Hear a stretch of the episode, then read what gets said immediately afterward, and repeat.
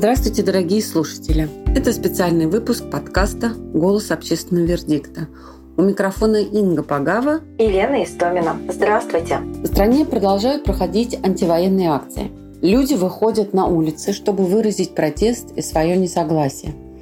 Акции жестко разгоняются. По данным ОВД «Инфо» на 15 марта в стране было задержано около 15 тысяч человек. Как и другие правозащитные организации, фонд «Общественный вердикт» оказывает задержанным правовую помощь. У нас работает специальный чат в Телеграме. Собачка, контакт, вердикт, нижнее подчеркивание, бот. Сюда можно обратиться за помощью или консультацией. В этом выпуске мы решили дать ответы на часто задаваемые вопросы, которые поступают в наш фонд сейчас, и помогут нам в этом наши юристы. Добрый день. Меня зовут Першакова Елена. Я руководитель юридической практики по свободам фонда «Общественный вердикт». Здравствуйте, дамы и господа.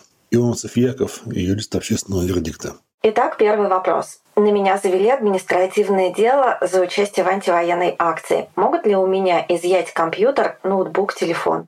Законодательство изъятия вещей, в том числе к ним относится компьютер, ноутбук, это фактически лишение человека права пользоваться и распоряжаться ими.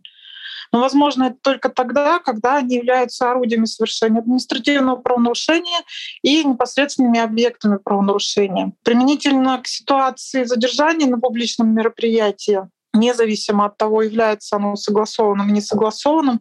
И возбуждение дела административного правонарушения, на мой взгляд, сомнительно, что компьютер и телефон могут быть признаны таковыми. Но вместе с тем у задержанного могут изъять вещи, в том числе имеющиеся при себе, это компьютер и телефон, при помещении в камеру, когда человек остается на срок до 48 часов до суда. В случае, если сотрудник полиции обосновывает свои действия по изъятию компьютера и телефона правом на осуществление досмотра, что может быть и на практике бывает, то это пункт 16 статьи 13 Федерального закона о полиции, то здесь э, важно отметить, что личный досмотр, досмотр находящихся при задержанном вещей может быть, если имеются основания полагать, что гражданин имеет при себе какие-то запрещенные предметы и вещества. Например, это оружие, боеприпасы, патроны к оружию, взрывчатые вещества, взрывные устройства, наркотические средства и так далее. То есть э, любое изъятие вещей предметов, в том числе компьютера и телефона, должно быть обосновано с точки зрения Кодекса административного правонарушения, где указывается, в каких случаях могут быть изъяты вещи. Следующий вопрос такой. Обязан ли я сообщать пароли, установленные на телефоне, компьютере или своих аккаунтах в соцсетях? Нет, не обязан. Ни один закон не содержит обязанности сообщать полицейскому пароль от телефона или показывать его содержимое. Человек имеет право не сообщать правоохранительным органам или кому-либо пароли, установленные на телефоне, компьютере или в аккаунтах в социальных сетях и мессенджерах также. Это касается отказ гражданина разблокировать телефон с точки зрения действующего в России законодательства не может расцениваться как неповиновение законным требованиям сотрудника полиции. В случае возникновения такой ситуации можно сослаться на статью 51 Конституции Российской Федерации «Не свидетельствовать против себя». А имеет ли право сотрудник рыться в моем телефоне? Сотрудник полиции может забрать телефон, как и вещи у задержанного при помещении в камеру, когда человек остается в отделе полиции до суда на срок до 48 часов. По законодательству изъятие вещей, в том числе это может быть телефон, возможно, если они являются вещи, с помощью которых совершено административное правонарушение. Что касается просмотра содержимого телефона, то сотрудник полиции не вправе это делать поскольку телефон — это частная собственность. Тайна переписки защищена частью 2 статьи 23 Конституции Российской Федерации, согласно которой каждый имеет право на тайну переписки телефонных разговоров, почтовых, телеграфных и иных сообщений. А ограничение этого права допускается только на основании судебного решения. Лена, объясните, пожалуйста, что такое 51 статья Конституции РФ? Многие прочитали в СМИ историю 26-летней москвички Александры Калужских, которая 6 марта попала в ОМВД Братеева. Ее там избили, когда она взяла как раз 51-ю статью. В фонд поступил такой вопрос. Может тогда не брать эту статью, а поговорить с сотрудником, если задержали? Не хочу быть избитым. Что посоветуете, юристы? Статья 51 Конституции Российской Федерации — это право человека хранить молчание, если сказать простыми словами. Эта статья гласит, э, никто не обязан свидетельствовать против себя самого, своего супруга и близких родственников, круг которых определяется федеральным законом. За хранение молчания не могут наказать и привлечь какой-либо ответственности. При этом применять статью 51 в своем случае или нет, это выбор самого человека, и здесь однозначно ответить нельзя. Но нужно помнить, э, все, что вы скажете, может быть использовано против вас. Право молчание — это, в общем-то, гарантия того, что вы не скажете чего-то, что может быть использовано против вас. При решении вопроса говорить или молчать на вопросы сотрудника прежде всего, наверное, стоит оценивать каждый вопрос и свое состояние и возможности, чтобы грамотно изложить ответы, свою позицию. Если принято решение поговорить, то информацию нужно давать как можно четче, указывая в разговоре с сотрудником полиции на конкретные факты, прежде всего. При этом нужно указывать и лучше указывать э, то, чем сказанное вами может быть подтверждено. При этом нужно исключить однозначно из своих объяснений эмоции, потому что это, во-первых, сэкономит время человека задержанного и место объяснения для чего-то более важного, на мой взгляд. Следующий вопрос. Что делать, если избивают сотрудники правоохранительных органов после задержания на акции? Яков, объяснишь? Можно уверенно сказать, что активное сопротивление сотруднику полиции будет расценено следствием и судом как преступление. Статья 318 Уголовного кодекса применение насилия в отношении представителей власти. Я бы не советовал так делать, э, лучше оставаться в правовом поле. Что можно и нужно сделать? Нужно по максимуму зафиксировать события, насколько ситуация это позволяет. Если вы очевидец, то постарайтесь все снять на видео, запишите данные, запишите контакты других очевидцев, передайте пострадавшему свои контакты и контакты очевидцев. Если вы пострадавший, то постарайтесь записать данные и контакты очевидцев, зафиксируйте следы насилия, подайте заявление о преступлении в Следственный комитет и обратитесь в правозащитную организацию. Если все происходит в отделе, то, скорее всего, у вас получится только зафиксировать повреждения и только после освобождения. С этим лучше не затягивать, обратиться в медицинское учреждение сразу после освобождения, потому что чем больше разрыв времени между освобождением и фиксацией повреждений, тем менее достоверны эти следы подтверждают факт применения насилия именно полицией или Росгвардией. На нашем сайте есть инструкция, как задокументировать преступление. Там все это подробно расписано. Уточню, что речь идет о сайте guide.myverdict.org, где опубликованы правовые памятки, которые составлены нашими юристами. В них простым языком рассказывается, как защитить свои права в самых разных ситуациях столкновения с представителями правоохранительных органов.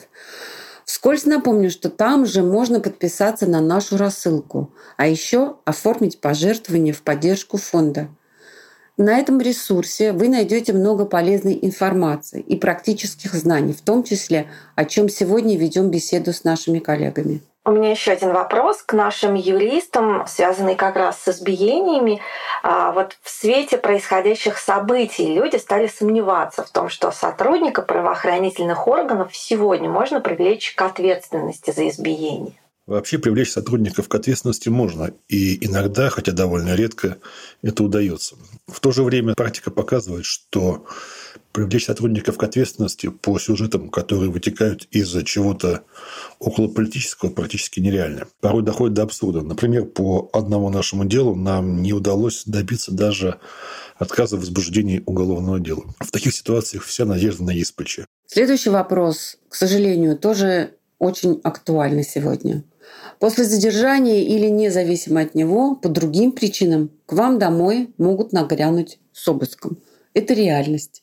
Что сделать в такой ситуации? В первую очередь не нужно спешить э, открывать дверь. Прежде чем ее открыть, нужно поинтересоваться, кто пришел и зачем, есть ли постановление, и в связи с чем обыск, э, какой следственный орган представляют пришедшие сотрудники, которые собираются проводить обыск. кто из сотрудников прибыл для проведения обыска, при этом поинтересоваться фамилией, именем, отчеством, должностями и местом работы каждого из пришедших, кто будет участвовать в обыске. Всю информацию необходимо записать и до открытия дверей оповестить адвоката о том, что к вам пришли с обыском. Желательно, чтобы у вас уже был адвокат, которому вы доверяете, но если нет, то можно, в принципе, понимаю, что это может быть сложно по имеющемуся времени, но позвонить адвокату и договориться о прибытии.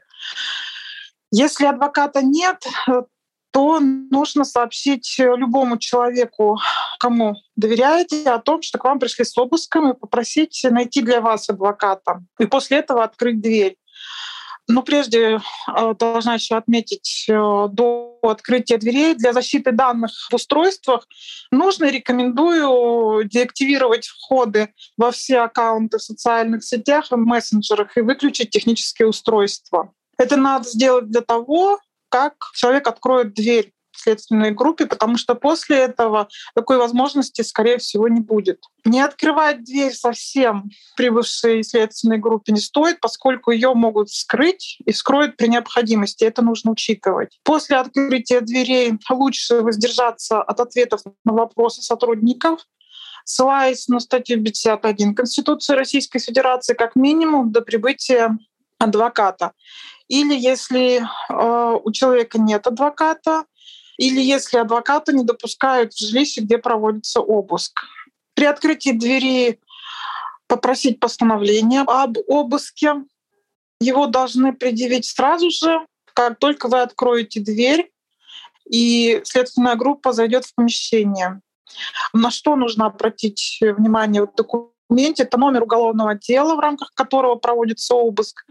Если не указан номер уголовного дела, это может быть основанием для признания обыска незаконным. Проверить адрес, по которому проводится обыск. Он должен соответствовать адресу, по которому пришла следственная группа. И если адрес постановления не совпадает с адресом, по которому пришла следственная группа, нужно об этом сказать и предложить прекратить действия, связанные с обыском, поскольку ваш адрес проживания не указан в постановлении. В случае, если у человека есть адвокат, и он едет к вам, об этом нужно сообщить следственной группе и заявить ходатайство о допуске этого адвоката, указав его фамилию, имя и отчество, и также ходатайствовать о приостановлении обыска до его приезда.